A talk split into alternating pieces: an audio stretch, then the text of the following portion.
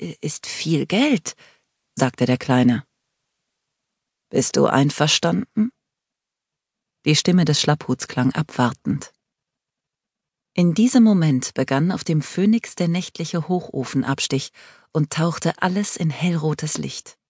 Die beiden konnten einander deutlich erkennen. Der Schlapphut streckte die Hand aus und der Kleine schlug ein. Dann gab er ihm den Beutel mit dem Geld. Das ist die erste Hälfte. Die zweite gibt es nach erledigter Arbeit. Sieh zu, dass es in den nächsten Tagen passiert. Wir warten nicht gern. Und vor allem, halt den Mund. Als würde er das rote Licht des Abstichs scheuen, zog er sich in den Schatten des Deichs zurück und sah dem Kleinen nach, der sich langsam auf den Weg zurück in die Stadt machte.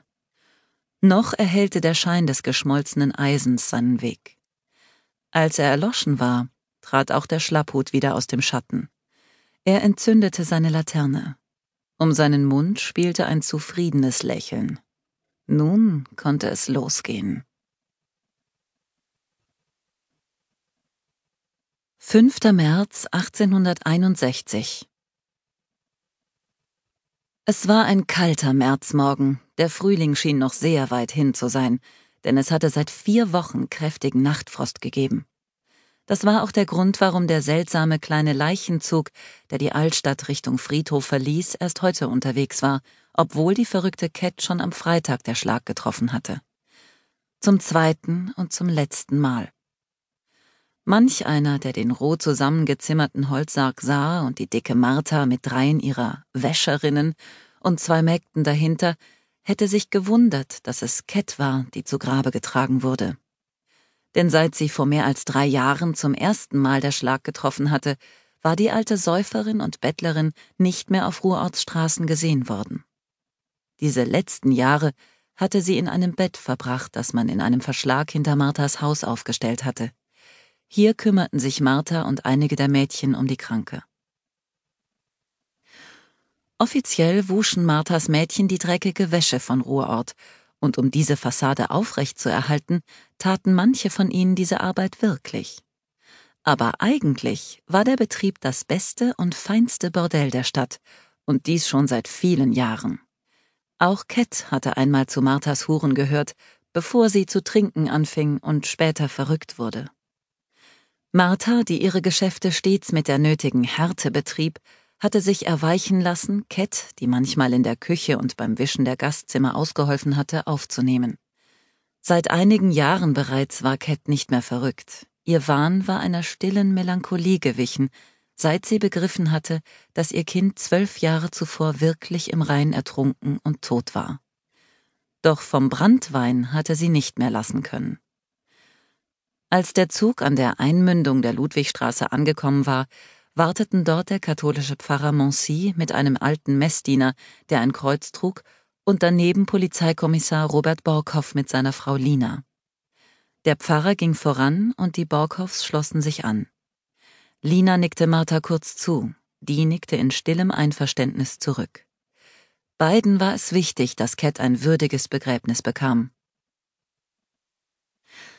Einen Tag nach dem Tod der Bettlerin, am frühen Samstagabend, gleich nach Sonnenuntergang, war die dicke Martha zum Haus der Borkhoffs in der Harmoniestraße gekommen. Das Hausmädchen Antonie hatte ihr geöffnet und sie gebeten, im Salon des Geschäftes zu warten. Die meisten Kleidermacher in der Stadt weigerten sich, für eine Hure zu schneidern. Aber Lina hatte da keine Bedenken, solange Martha sich diskret verhielt. Als Lina in den Salon kam, fiel ihr auf, dass Martha sich nicht einmal hingesetzt hatte. Sie wollen sie einfach an der Friedhofsmauer verscharren, begann sie ohne Begrüßung. In ihren Augen standen Tränen. Lina runzelte die Stirn. Wovon sprechen Sie? Wen wollen Sie verscharren? Sie haben es noch nicht gehört, Frau Borkow? Die Cat ist gestern Abend gestorben. Meine Magd wollte sie füttern, aber dann hat sie die Augen verdreht und war tot.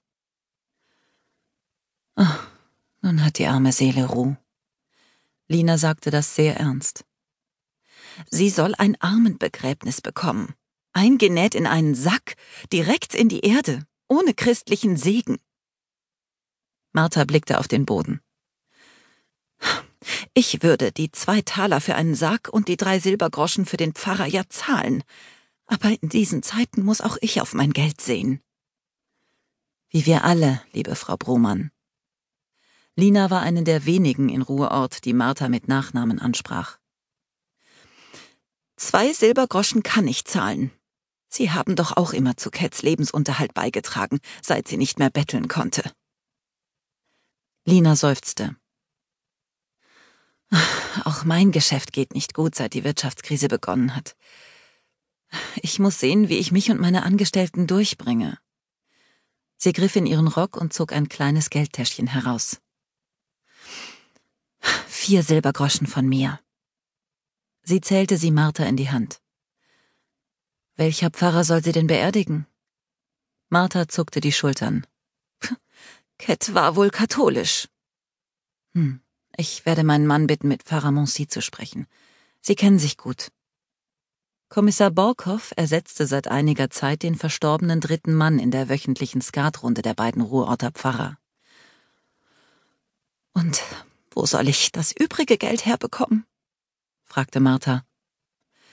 Lina überlegte kurz. Ich. Ähm, ich schicke jemanden zu Levin Heinzmann. Martha sah sie völlig verblüfft an. Heidensmann? War er etwa? Lina schüttelte den Kopf. Nein. Wegen ihm hat Cat nicht angefangen zu trinken. So blauäugig zu glauben, dass der Sohn eines reichen Kohlenhändlers sie heiraten würde, war selbst sie damals nicht. Aber er hat sie sehr gemocht. Das müssten Sie doch noch wissen. Martha nickte versonnen. Das ist alles so lange her. Sie griff Linas Hand.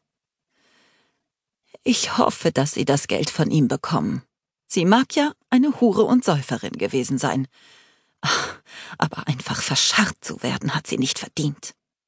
Das hat niemand. Lina drückte ihr die Hand und sah ihr fest in die Augen. Trotz der traurigen Umstände musste sie lächeln, und Martha lächelte zurück. Wenn das die braven Ruhrorter wüssten, dass sich die Inhaberin des feinsten Damensalons am Ort, noch dazu die Gattin des hiesigen Polizeichefs, mit der geschäftstüchtigsten Bordellwirtin verbündet hatte, um einer stadtbekannten Bettlerin und ehemaligen Hure ein würdiges Begräbnis zu bereiten. Ach, sollen sie es doch wissen, dachte Lina. Mir ist das herzlich egal. Frau Brohmann, bitte geben Sie mir Bescheid, wann die Beerdigung stattfindet. Ich möchte daran teilnehmen hatte sie entschlossen gesagt.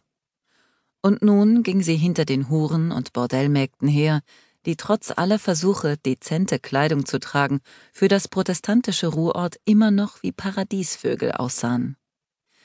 Levin Heinzmann hatte das restliche Geld ohne zu zögern dazugegeben, als ihr Hausmädchen Fienchen ihn in ihrem Namen darum bat. Bald standen sie an dem ausgehobenen Grab, das die Friedhofsdiener am gestrigen Nachmittag unter Mühen aus dem gefrorenen Boden gekratzt hatten, und lauschten dem kurzen Gebet des Pfarrers und den paar Sätzen, die er über arme Sünderinnen und Sünder zu sagen hatte. Sie warfen mit einem Schippchen etwas Erde auf den Sarg, und dann war alles vorbei. Die kleine Trauergesellschaft zerstreute sich schnell. Wir sollten noch einen Schnaps auf sie trinken, und dann gehen alle zurück an die Arbeit, hörte sie Martha sagen, die rasch mit ihren Mädchen verschwand.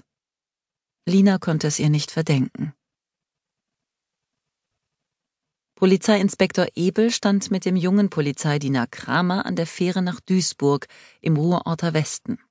Kramer hatte vor zwei Wochen seinen Dienst begonnen und Kommissar Borkow hatte Ebel damit betraut, ihn einzuweisen.